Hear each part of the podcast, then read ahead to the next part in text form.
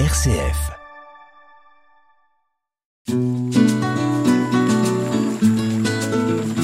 Laudato Si, déjà demain, sur une RCF Belgique.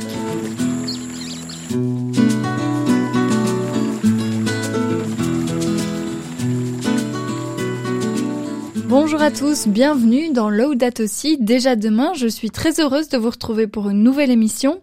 Aujourd'hui, une, émission en deux parties puisque nous allons commencer par une interview de Thierry Classens qui va nous parler d'un week-end organisé à la colline de Pénuel, le week-end de la Pentecôte, les 3, 4 et 5 juin. Et tout ce week-end portera justement sur la thématique de Laudato et de l'éco-spiritualité.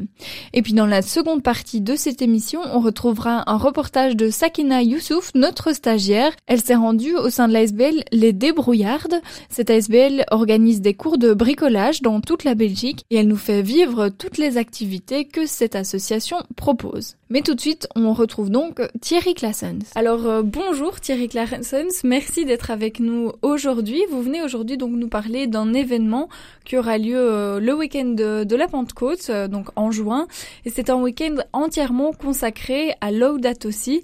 Alors est-ce que vous pouvez un peu euh, nous expliquer euh, brièvement qu'est-ce que c'est que ce week-end Alors c'est un week-end euh, pour être plus plus large que, que, simplement le mot Laudato Si, nous l'appelons éco-spiritualité chrétienne. Et donc les, trois mots sont importants pour nous.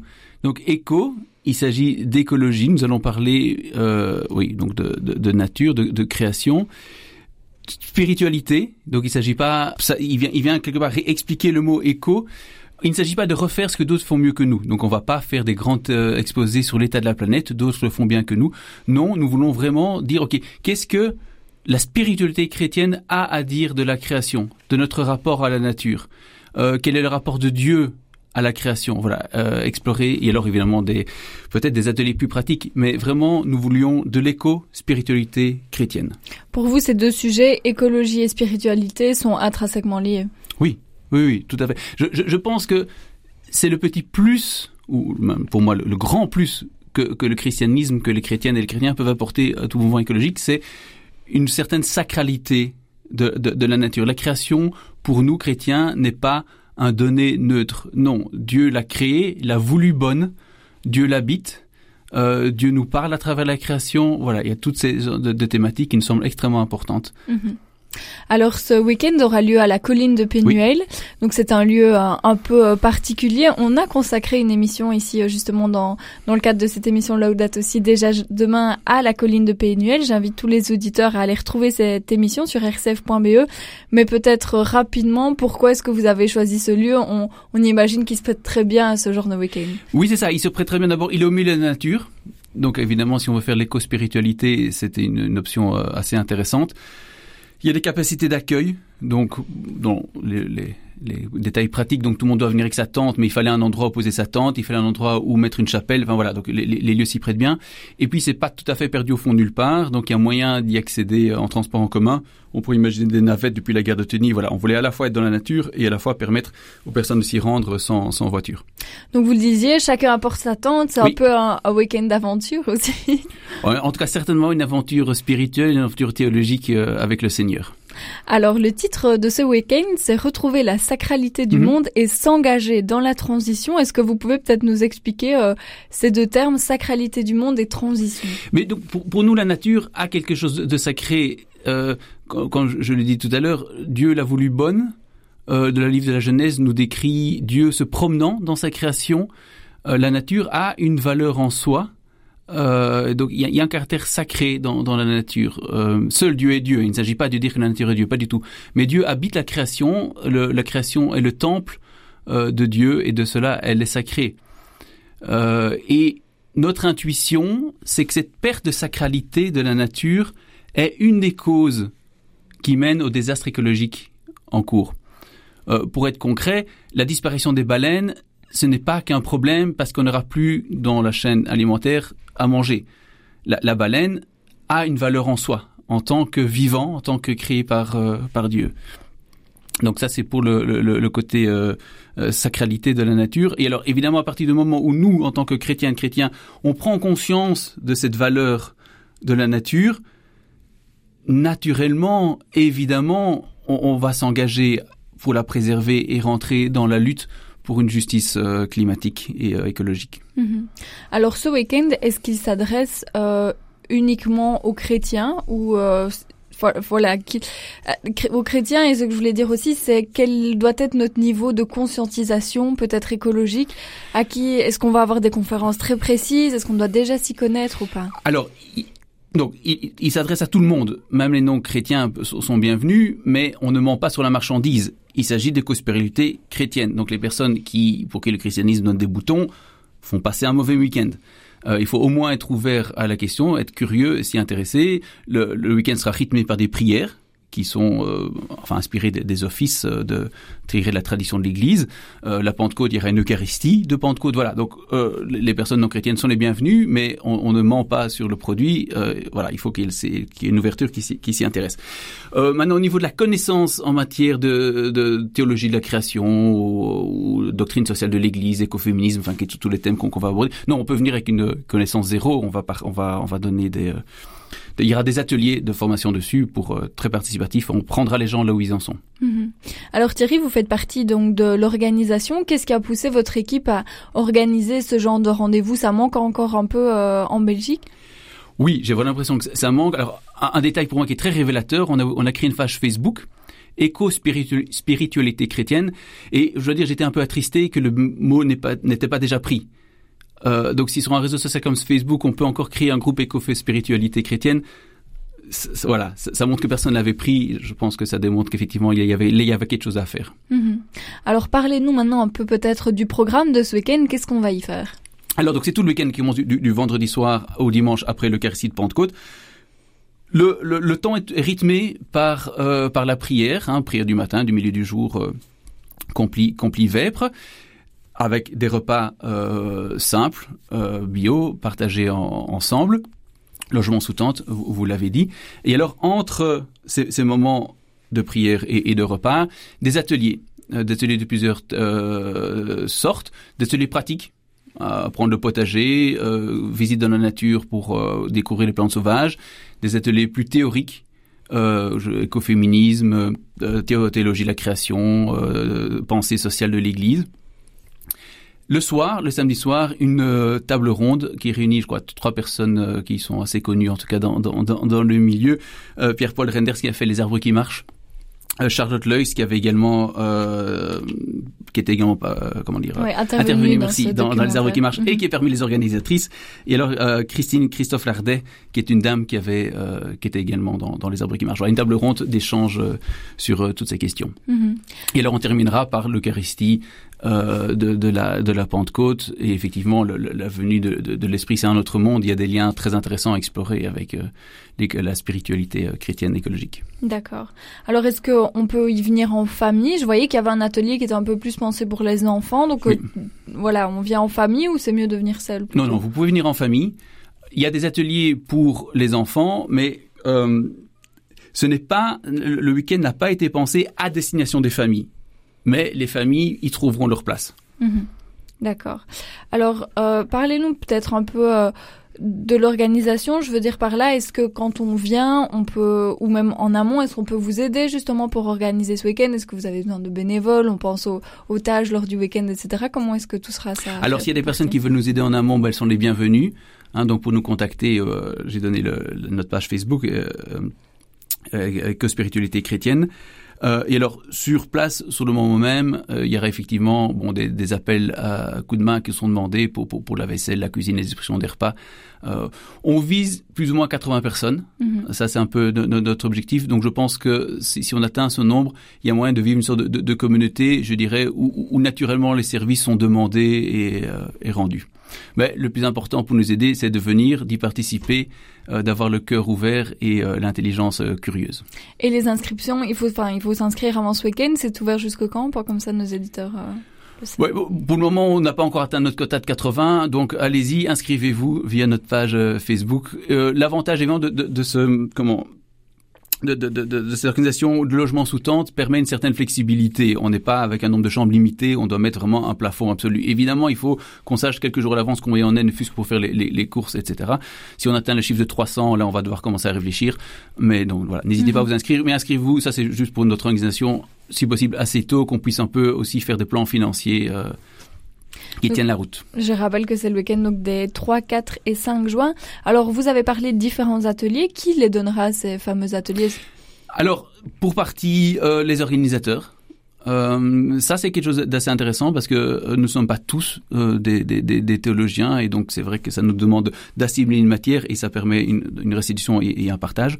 Et pour d'autres, des, des, intervenants extérieurs qui sont des pointures dans, dans, le domaine. Donc, je citais Charlotte Leux, il y aura Claire de Brandelaire enfin, et, et d'autres personnes plusieurs intervenantes qui sont déjà passées dans, dans cette émission. Ah, donc ben c'est super, ça s'adresse vraiment à nos éditeurs euh, aujourd'hui. Bah écoutez, euh, en tout cas c'est un week-end euh, qui donne envie. Est-ce que vous avez encore un, autre message à faire passer à nos éditeurs avant ce grand rendez-vous? Oui, j'ai vraiment envie d'élargir à une réflexion pastorale globale. Moi qui suis souvent, j'ai dans, ma, dans, dans, ma vie privée sensible à ce, ce genre de milieu, je trouve que dans ces milieux, alternatifs, ces milieux euh, de, l'écologie, il y a très souvent une recherche de spiritualité. Et je suis triste de constater que quand ils pensent spiritualité, ils pensent à tout sauf le christianisme.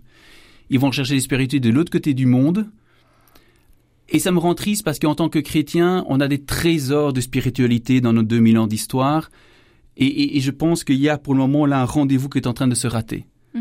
Euh, et donc, notre présence dans ces milieux pour pas pour s'imposer hein, comme des trolls, mais vraiment pour dire voilà, on a dans notre bagage de 2000 ans et, également pas que le christianisme occidental, il y a tous les trésors d'Orient, les trésors d'Afrique, d'Amérique latine. Nous avons des, pépites à apporter pour enrichir le mouvement. Voilà, je crois que c'est un rendez-vous euh, ne pas manquer. Il y a un des grands enjeux pastoraux euh, des décennies qui arrivent. Mm-hmm. Et pour l'instant, est-ce que justement en termes de, de pastoral, est-ce qu'on est on est vraiment assez présent sur ces sujets ici déjà en Belgique assez présent. J'ai presque envie de dire on ne le sera jamais assez. Mhm. Euh, mais, mais voilà, je vois une prise de conscience. Euh, beaucoup d'évêchés ont engagé un responsable ou une responsable écologie intégrale. Euh, mais ils commencent, ils commencent à mettre en place leur service. Donc il faut, les choses se mettent en place doucement. Mais quand il s'agit, je crois, d'annoncer la bonne nouvelle, on n'est jamais, on n'est jamais assez, assez présent, assez, assez puissant. Mhm. D'accord, bah écoutez, merci d'avoir été avec nous, euh, Thierry Glassens, pour parler de ce week-end. Je rappelle donc que c'est un week-end euh, sur l'éco-spiritualité chrétienne qui se tiendra les 3, 4 et 5 juin à la colline de Pénuel. Et donc, vous l'avez dit, on peut vous contacter via votre page Facebook. Oui, ou alors les pages des vicariats de Bruxelles et du Brabant Wallon, l'activité également référencée. D'accord, ça va. Eh bien, merci d'avoir été avec nous. Bonne journée. Au revoir.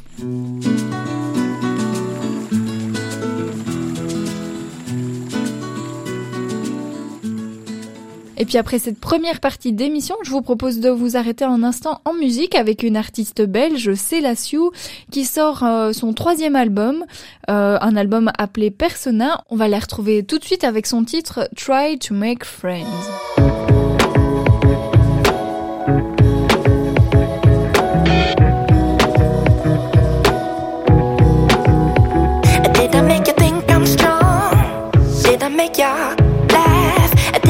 My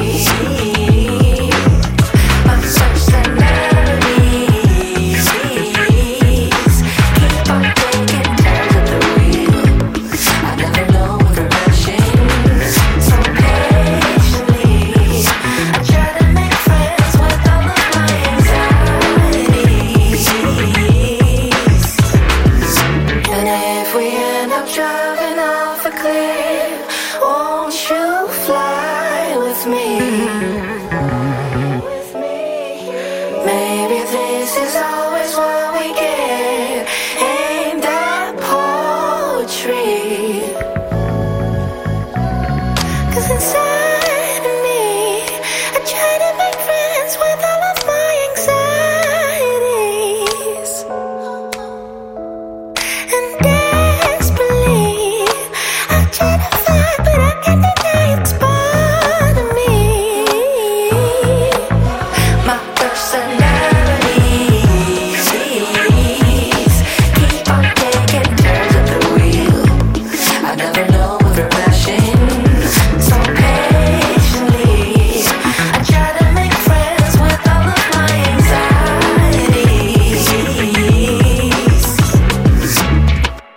maintenant nous allons écouter un second morceau de Célassiou. On va la retrouver avec Celebrate.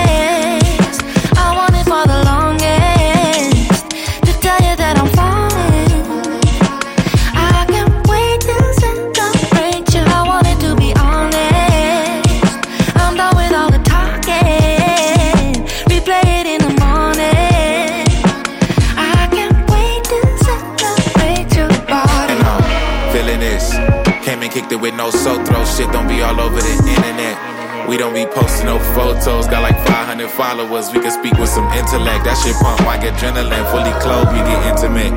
Thought I provoked her brain. She showed me my ignorance. Never had the ego of little men. Never been as shallow as manatee. Feel like an oasis, but can it be? I wanted to be honest. I wanted for the longest.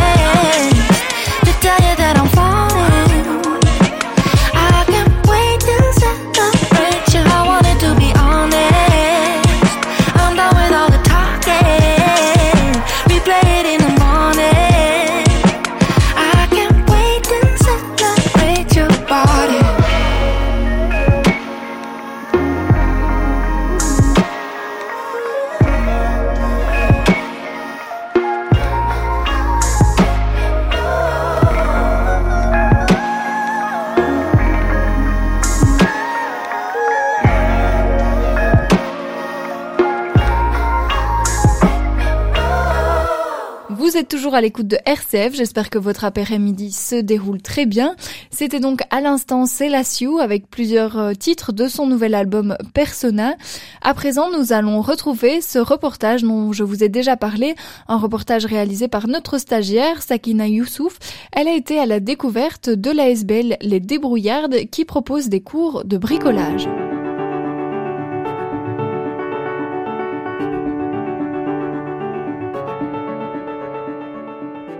Bonjour à tous et à toutes et bienvenue sur INSF Belgique. J'espère que vous allez bien puisqu'aujourd'hui nous allons aborder le sujet du bricolage. En effet, si ce travail manuel est généralement considéré comme une activité masculine, on remarque que de plus en plus de femmes sont impliquées dans cette activité, que ce soit pour installer une étagère ou pour fabriquer une table. En Belgique, il existe un atelier réservé aux femmes afin qu'elles puissent apprendre le béaba du bricolage. Alors, si vous n'avez pas peur de vous salir les mains et vos vêtements, je vous emmène à Èvres, chez les débrouillardes, où nous allons participer à un cours de bricolage. Et n'oubliez pas de vous protéger vos oreilles, car il risque d'y avoir de la casse.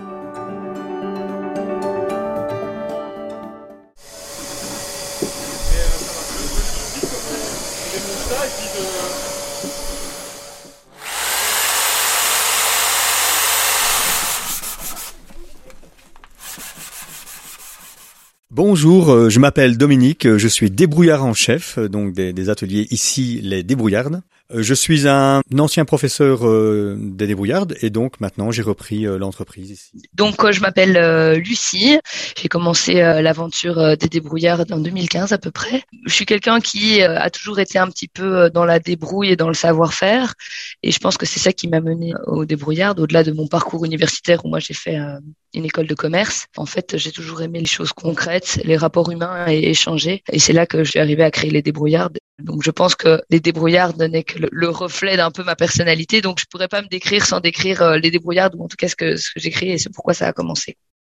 Lorsque nous arrivons à destination, nous savons tout de suite que nous sommes au bon endroit. En effet, nous pouvons voir au loin le panneau écrit en gros les débrouillardes. Le logo est représenté par une femme et un homme portant des salopettes bleues et disposant de matériel de bricolage. Lorsque nous entrons dans le bâtiment, nous voyons une autre affiche, les débrouillardes, avec cette même image, sauf que cette fois-ci, il y a uniquement une femme. C'est au premier étage que Dominique m'accueille chaleureusement et me propose un délicieux thé que je n'ai pas refusé. Il nous reste encore quelques heures avant le début du cours. Dominique et Lucille nous font découvrir l'atelier et son histoire. Alors, les débrouillardes sont une euh, SPRL, donc euh, qui fonctionne de la façon suivante. Donc, nous avons en fait plein de professeurs hein, qui euh, viennent donner cours ici. Donc, ce sont des professeurs qui sont eux-mêmes des, indépendants. Le but étant de réussir à faire face aux, petits tracas manuels de sa maison et de son domicile. Et donc, c'est orchestré autour de cours collectifs qui sont donnés par des professionnels. Et donc, ce sont des électriciens qui donnent les cours d'électricité, etc. Parce que il y a un cadre de cours où on apprend euh, vraiment euh, je vous donne un exemple sur le cours de plomberie, on va apprendre à réparer une chasse d'eau ou un robinet, euh, par exemple, c'est le contenu du cours niveau 1. Mais euh, de ce cours-là sort toujours une série de questions parce que euh, vous, votre chasse, elle a coulé pendant six jours et vous vous êtes demandé ce qui s'est passé. Il y en a un autre en électricité, il va avoir sa maison qui a pété les plombs bon, pour une autre raison. Et donc ça, ça dépasse toujours le cadre du cours et c'est pour ça qu'on a toujours veillé à ce que ce soit des professionnels qui donnent les cours parce que pour bien se rendre compte de ça et, et voilà. Ce qui est important aussi au cours, c'est que ce sont des ateliers pratiques. Et donc, il y, a, évidemment un peu de théorie parce qu'il faut avoir le contexte, euh, mais il y a surtout de la pratique, c'est-à-dire que du coup, ben, euh, on va réparer un robinet ou on va forer dans un mur parce que comme ça, on va le faire une fois pour du beurre, et puis comme ça, quand on arrivera chez soi, on pourra le faire. Vous êtes là, hein, s'il y a peut-être des difficultés spécifiques ou si c'est vraiment euh, des têtes vont tomber, je pense. le prénom et euh, vous dire voilà, parce que j'ai une des personnes qui venaient juste par exemple pour le carrelage, une personne qui est venue, elle est restée 10 minutes, elle m'a dit tu sais montrer euh, quand t'as dit j'ai montré, et merci, salut, au revoir. Donc euh, voilà, des fois il y a des spécificités, c'est pour ça que j'aime bien savoir un petit peu si maintenant vous avez prévu, je sais pas, d'abattre une cheminée, n'importe quoi. J'étais moi-même dans mon appartement et à vouloir mettre un cadre au mur et, j'appelle mes parents en disant bon est-ce que vous pouvez venir m'aider quoi? Et mon papa qui me dit ah bah appelle euh, Jean-Pierre qui est euh, l'homme à tout faire en tout cas un ami à eux qui les aide pour les travaux. Et moi je me suis dit mais c'est vraiment la gêne quoi. C'est la honte quoi. Je vais pas appeler Jean-Pierre pour mettre un cadre à mon mur il doit y avoir moyen de le faire soi-même. Alors mes parents, ça les intéresse pas du tout, ils sont pas du tout manuels et c'est voilà. Euh, je comprends, mais moi je me suis dit, faut, enfin, faut le faire soi-même. Le nom, on a commencé ça, mon associé et, moi, donc Stéphanie et moi, parce que les débrouillards, c'était nous, c'était c'était elle et moi quoi. Elle, elle avait aussi des problèmes comme ça. Elle était dans une colloque de sept personnes et il leur a fallu deux mois pour accorder une machine à laver quoi. Et euh, et on s'est dit bon allez, on est on est quand même pas idiotes, euh, on est justement des débrouillards et donc c'est comme ça que, que, que le nom est parti. Après, quand on a lancé les cours, on s'est rendu compte qu'il y avait déjà d'autres euh, femmes, dans notre cas, mais de femmes d'autres générations que nous aussi. Et puis surtout, il y avait aussi des hommes. Et en fait, euh, on s'est rendu compte que c'était bien plus que ça. Donc les cours sont ouverts à tous et ont été, le sont depuis toujours.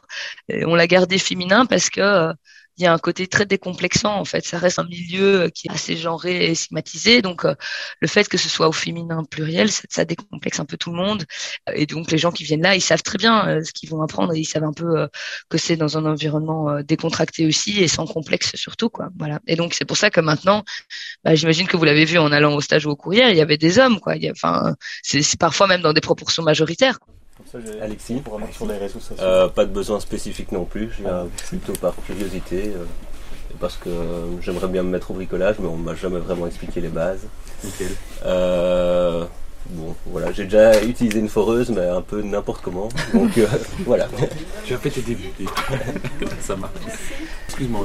Pas de souci. Non, non, moi j'ai grand, grand besoin de cette formation parce que mon mari ne sait pas il, ne sait pas et il n'a pas le temps et on trouve rarement, on trouve difficilement quelqu'un pour venir nous, nous faire une, enfin, nous approcher une tringle ou. Euh, tout à fait. C'est vrai que beaucoup de professionnels à l'heure d'aujourd'hui préfèrent faire des gros travaux. exactement, que ils vont pas se déplacer. exactement. Ou mettre une cheville ou mettre juste une étagère. Ça c'est malheureusement euh, effectivement. Et puis je, voudrais aussi montrer à mon mari que je suis capable aussi. Oui, mais vous êtes tous euh, capables, tous et toutes, parce que honnêtement, il y a. Non, je rigole, mais bon. Non, mais c'est vrai, il n'y a pas de genre pour faire des travaux. Alors c'est pas que je ne sais pas bricoler c'est que j'ai une phobie carrément du bricolage. Dès que je vois un outil, euh, je suis tétanisée. Donc j'ai ah. jamais ah, rien utilisé, jamais rien fait. ça me stresse terriblement. J'ai peur que une, un total. Euh, c'est même pas un dégoût, c'est vraiment une phobie. D'accord, bah écoute, on va faire ça euh, ensemble. Hein. J'essaierai de t'encadrer mieux et on va essayer de. Ceux qui se sentent évidemment l'envie, ceux qui préfèrent rester seuls, assez de machines, il y en a 12, donc vraiment ça sera suffisant. Mais en tout cas, c'est toujours plus agréable, je trouve, de pouvoir s'entraider. Mais donc j'espère vaincre euh, ma phobie et avoir. j'espère aussi. Oui, le but final, euh, déjà, déjà battre ta phobie, pouvoir prendre les machines et te sentir à ton aise, et si après tu sais faire euh, des trous, peu importe, à gauche, à droite, mettre une vis, tout ça, ça va être super génial. Ok, magnifique. Je, je vais noter quand même parenthèse phobie, parce que. Comme on peut l'entendre, les débrouillardes ont été fondées par deux femmes, Stéphanie et Lucie, qui ont décidé de prendre les rênes de la création de cette entreprise qui se développe actuellement en Belgique. Dominique a repris la direction de l'entreprise depuis que Stéphanie a quitté l'aventure, tandis que Lucille est toujours présente, mais en tant qu'actionnaire. Cet atelier, dédié aux femmes, est-il ouvert à tous ou bien il y a des cas spécifiques? Pour ce faire, Lucie répond c'est accessible à tous et c'est d'ailleurs pour ça qu'on a commencé les débrouillards. Et en fait, on s'est rendu compte que il y a, y a des gens qui veulent encore savoir plus et qui, et qui sont déjà un peu des débrouillards. Et donc, euh, pour ces personnes-là, il y a des niveaux 2 ou des niveaux 3. Euh, donc c'est toujours accessible à tous au premier, mais moi je conseille toujours aux gens d'aller voir sur le site internet ou de poser des questions par rapport au contenu. Il y en a qui ont déjà des connaissances en bricolage, euh, et, donc pour ça, pour les personnes-là, on peut directement aller au niveau au, niveau 2 ou, ou 3. Euh, mais voilà, mais le fait que ce soit donné par des professionnels, je pense que tous les niveaux s'y retrouvent parce qu'on peut toujours poser ces questions et qu'il y aura toujours quelqu'un de compétent pour vous répondre. Comme vous pouvez le constater, chers auditrices et auditeurs, tout le monde peut s'y inscrire, même si vous ne connaissez que quelques bases de bricolage. Les débrouillards peuvent recevoir également des groupes faits d'asile, par exemple, puisqu'elles sont en partenariat avec le CPAS. Quelques minutes avant le début de la séance, Dominique nous explique les préparatifs du cours. Eh bien voilà, ça se passe de la façon suivante. Les gens arrivent, hein, ils commencent d'abord par prendre un petit café ou un petit euh, un petit thé ici, donc histoire de se mettre à l'aise. Euh, ensuite, euh, bon voilà, ils ont rendez-vous avec le professeur. Donc on a généralement des cours qui sont soit en soirée vers 18h, 18h30, le week-end aussi. Donc on a certains cours qui se pratiquent soit le samedi ou le dimanche. Donc voilà. Donc les gens arrivent, s'installent donc à l'heure établie, hein, et là ils commencent à écouter le professeur qui leur donne d'abord une partie théorique du cours. Donc c'est très important parce qu'il y a certains métiers comme la menuiserie où là, euh, bon bah il y a quand même des, des, euh, des, choses à connaître au niveau des machines pour pas se blesser. Donc voilà, il y a toute une petite partie théorique. Ensuite, ils mettent la main à la pâte. Donc on a tout l'outillage nécessaire ici pour qu'ils puissent venir. Ils ne doivent rien apporter, juste une petite salopette, euh, voilà, histoire de, de pouvoir se salir. Mais voilà, donc on a tout le matériel. Ils viennent suivre leur cours et, et ils repartent avec des petites bases, des connaissances pour pouvoir se débrouiller chez eux. Lucie, vous avez parlé de cours et de stages. Est-ce qu'il y a une différence entre les deux? Un cours, c'est une fois trois heures et demie autour d'un thème. Euh, avec un contenu. Donc vous avez par exemple euh, le, le cours de forage, euh, le cours d'électricité niveau 1 ou 2, ou le cours de menuiserie par exemple pour apprendre à manier les outils. Le but c'est vraiment de sortir de là avec des connaissances théoriques et pratiques sur un domaine en, particulier. Les stages, eux, sont étalés sur plusieurs séances et donc soit trois, soit six, ça dépend un peu de, de la durée des stages.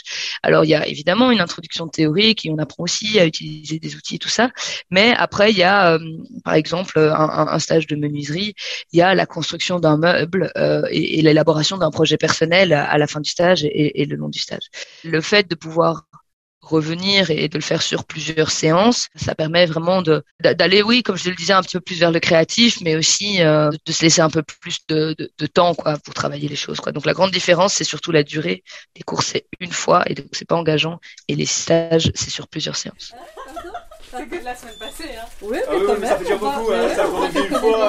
Les élèves commencent à arriver petit à petit, prennent une tasse de café et de thé en attendant que les autres apprentis bricoleuses et bricoleurs arrivent. C'est vrai que c'était arrivé il y a quelques temps où on a des fois eu des petites bisbrouilles comme ça, il y a des gens qui des masques, qui les enlever. Euh. Pendant ce temps, Dominique me fait visiter les deux salles d'atelier pour me familiariser avec le lieu. Ici, je vous présente euh, l'atelier. Donc, euh, dans notre atelier principal, donc nous avons un mur rempli d'outils, donc euh, pour la menuiserie et l'ébénisterie. Donc euh, nous avons des, établis. Donc euh, l'atelier fait ici, je dirais à peu près 50, euh, 60 mètres carrés. Et donc nous avons plusieurs établis pour, pour pouvoir recevoir les, participants qui puissent travailler ici. Nous avons aussi un, toute une partie de, avec des machines. Et donc toutes les toutes les machines qui sont là, ce sont des machines qu'un partenaire nous fournit. Stanley notamment. Donc euh, voilà, ils nous fournissent tout en, en petit électroportatif. Donc ça c'est très chouette de leur part. On les remercie d'ailleurs. Donc voilà. Alors je vais continuer le, la, la, visite. Hein. Donc euh, euh, on va arriver dans un autre secteur euh, ici que nous appelons le Cafarnaum. C'est là où nous rangeons tous les projets en cours. il y a des étagères sur lesquelles les participants déposent leurs euh, leur projets et nous avons encore les réserves d'outils qui sont là-bas. Nous avons d'un autre côté ici tout le matériel de restauration de meubles. Donc ce soir, il y a un cours de restauration de meubles donné par un professionnel. Et nous avons un autre local qui est derrière une vitre qu'on appelle le bocal, euh, où là on peut donner un autre cours. Euh, actuellement, nous avons un cours de euh, euh, forage. Donc les gens apprennent à forer, à utiliser les différentes mèches, les différentes petites chevilles. Et voilà. Vous êtes en train de faire quoi Alors c'était une table de nuit euh, brune d'époque qu'il fallait un petit peu euh, rénover, simplement. Euh, J'étais ici pour euh, apprendre quelques techniques et autres, réparer des fissures, euh, décaper. Voilà. Et euh, je me suis dit que je ne récupérais pas assez clair, donc je la pas. Exactement, mais au moins.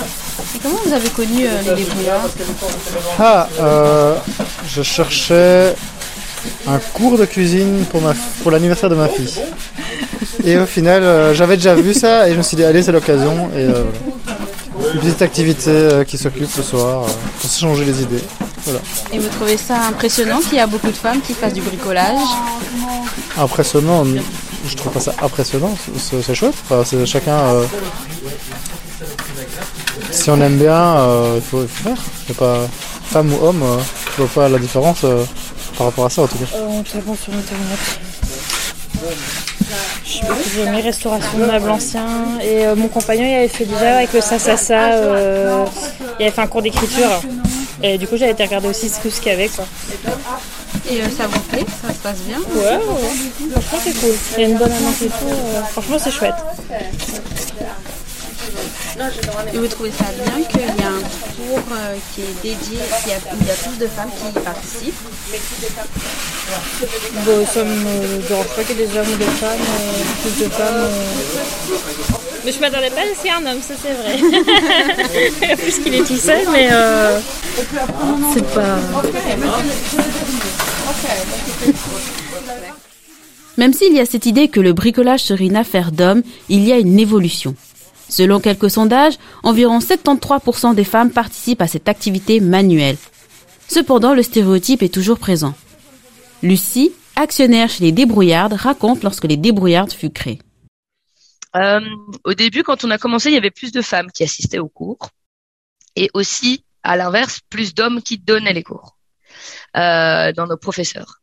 Euh, après, euh, ça a vite changé, c'est-à-dire qu'en termes de participants, euh, ça s'est vite équilibré. Et c'est vrai qu'il y a des cours euh, où maintenant il y a des majorités de d'hommes de, sur certains cours. Donc, je dirais qu'il a qu'il a il a pas fallu six mois pour pour qu'on arrive à une parité homme-femme, en tout cas dans les participants. Par rapport aux professeurs, par contre, on n'est pas encore tout à fait dans une égalité. C'est vrai qu'on a une majorité de professeurs masculins, mais on a des profs femmes dans toutes les thématiques euh, aussi quoi. Euh, bon alors après évidemment euh, dans l'équipe aussi de l'organisation on est deux fondatrices. Enfin voilà donc tout s'équivaut un peu, mais c'est vrai qu'on se rend compte quand même que les métiers manuels sont quand même plus pratiqués par des hommes en, tant que professionnels. Et donc, bah, ça se reflète aussi dans notre équipe de professeurs. On a quand même une majorité d'hommes. Vous avez cité que beaucoup de femmes et d'hommes participent à l'atelier, ce qui montre bien l'évolution des genres. Cependant, la plupart des personnes pensent encore que le bricolage est une activité pour hommes. Qu'est-ce que vous en pensez? Moi, je pense que c'est vraiment dommage pour eux de penser ça. Oui, euh, moi, c'est vraiment ce que je dis. C'est pour ça que les cours existent aussi. Je pense que dans un domaine qu'on connaît pas, c'est légitime de se mettre en confiance, et donc c'est pour ça que les cours existent. Euh, mais je crois qu'il faut surtout pas s'arrêter à cette barrière-là. Euh, voilà. Alors, c'est sûr. Moi, je le sens en tant que femme quand j'ai commencé dans ce secteur-là il y a des discriminations. Je veux dire, on arrive au, j'arrive dans un magasin de bricolage avec un homme, euh, le vendeur, il va plus parler à l'homme avec qui je suis qu'à moi. Après, euh, à côté de ça, quand on parle euh, quand même et qu'on est là et qu'on est dans ce magasin et qu'il y a que des hommes autour de nous et qu'on se rend, et que les gens se rendent compte que bah on sait ce qu'on veut et que eh ben il y a une discrimination mais un peu positive, alors on est bien servi quoi. Et voilà, euh, moi je crois qu'il faut surtout euh, surtout pas se freiner et qu'il faut qu'il faut y aller quoi, il faut oser. Euh, mais c'est un peu pour un peu pour tout quoi. Mais c'est pour ça aussi que les cours sont là, comme je le disais, se mettre à l'aise aussi par rapport à ça, parce qu'au final, il n'y a pas de d'obstacle autre que celui qu'on se met quoi. Alors là, je vais vous dire, c'est une image qui est véhiculée depuis pas mal euh, de, de, décennies, je dirais, hein, où on dit que les femmes ne peuvent pas toucher aux outils. C'est tout à fait faux. Je vous dirais que ici au cours, généralement, les personnes qui sont les plus pointilleuses et les plus méticuleuses, ce sont les femmes. Les hommes ont tendance, euh, je dirais, euh, à, à, rentrer dans la matière et en disant, ben, on verra bien ce qui se passe. Les femmes sont très, sont très méticuleuses et généralement, les, les plus belles réalisations, je dirais qu'on a eu jusqu'à présent, euh, c'est principalement des, des, femmes qui le font. Voilà. Bon, bah, il y a des hommes qui sont très doués aussi, attention. Il ici, donc peux, sinon tu le, fais à la main. Et, ça a répondu à tous vos attentes ou... Oui, je, allez, je pense que j'ai choisi des projets un peu, un peu trop difficiles. Donc j'ai commencé par un, un meuble sur lequel en fait on ne pouvait pas beaucoup faire et j'ai dû changer.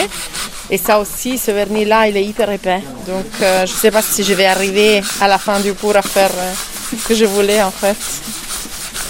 Mais, mais c'est quand même important d'apprendre tout, tout ce qu'on peut utiliser. Après, apprendre à les utiliser, c'est autre chose. Mais oui, je suis contente.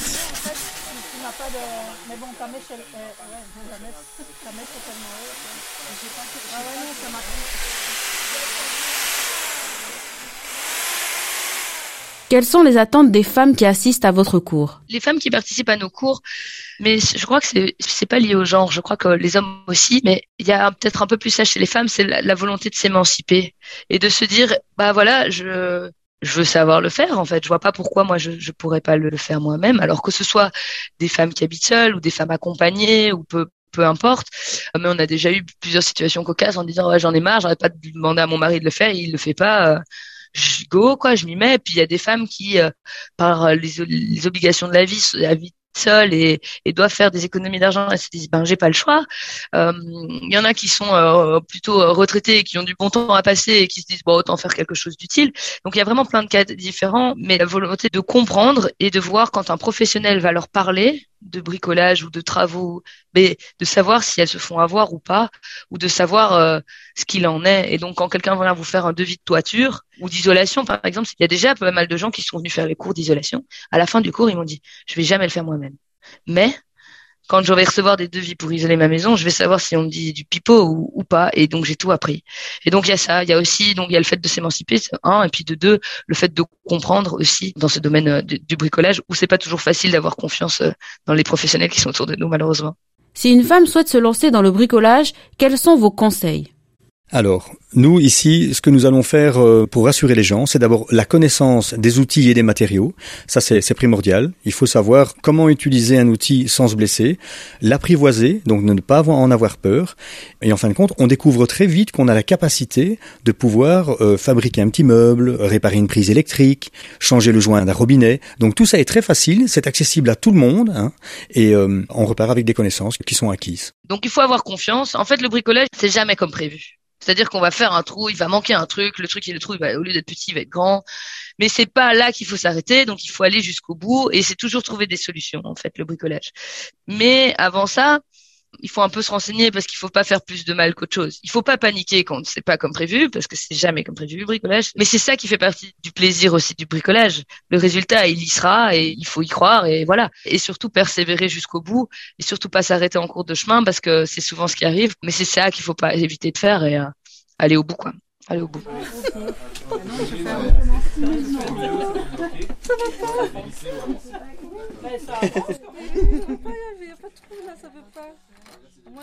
Que vous soyez une femme ou un homme, le bricolage n'a pas de limite pour l'apprentissage. Apprendre n'est pas une question de genre mais de détermination, de patience et de s'informer avant de se lancer. Aujourd'hui, notre société continue à évoluer, puisque même dans la danse classique par exemple, des hommes y participent comme Maurice Béjart. Merci à Dominique et Lucille pour cette interview et de m'avoir ouvert la porte de l'atelier Les Débrouillardes. Si vous souhaitez avoir des informations sur l'atelier ou tout simplement participer au cours, rendez-vous sur le site lesdébrouillardes.be. Merci, chères auditrices et auditeurs, de m'avoir suivi pour ce cours de bricolage et je vous donne rendez-vous sur notre site unercf.be pour écouter d'autres émissions. Et c'est sur ces mots que nous allons clôturer ce nouvel épisode de l'émission Laudato aussi déjà demain. Merci d'avoir été avec nous et je vous dis à la semaine prochaine. Laudato aussi déjà demain sur une RCF Belgique.